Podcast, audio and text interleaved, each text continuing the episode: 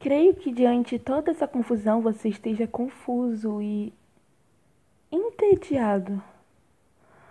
Ai, eu faria de tudo para voltar para minha vida normal.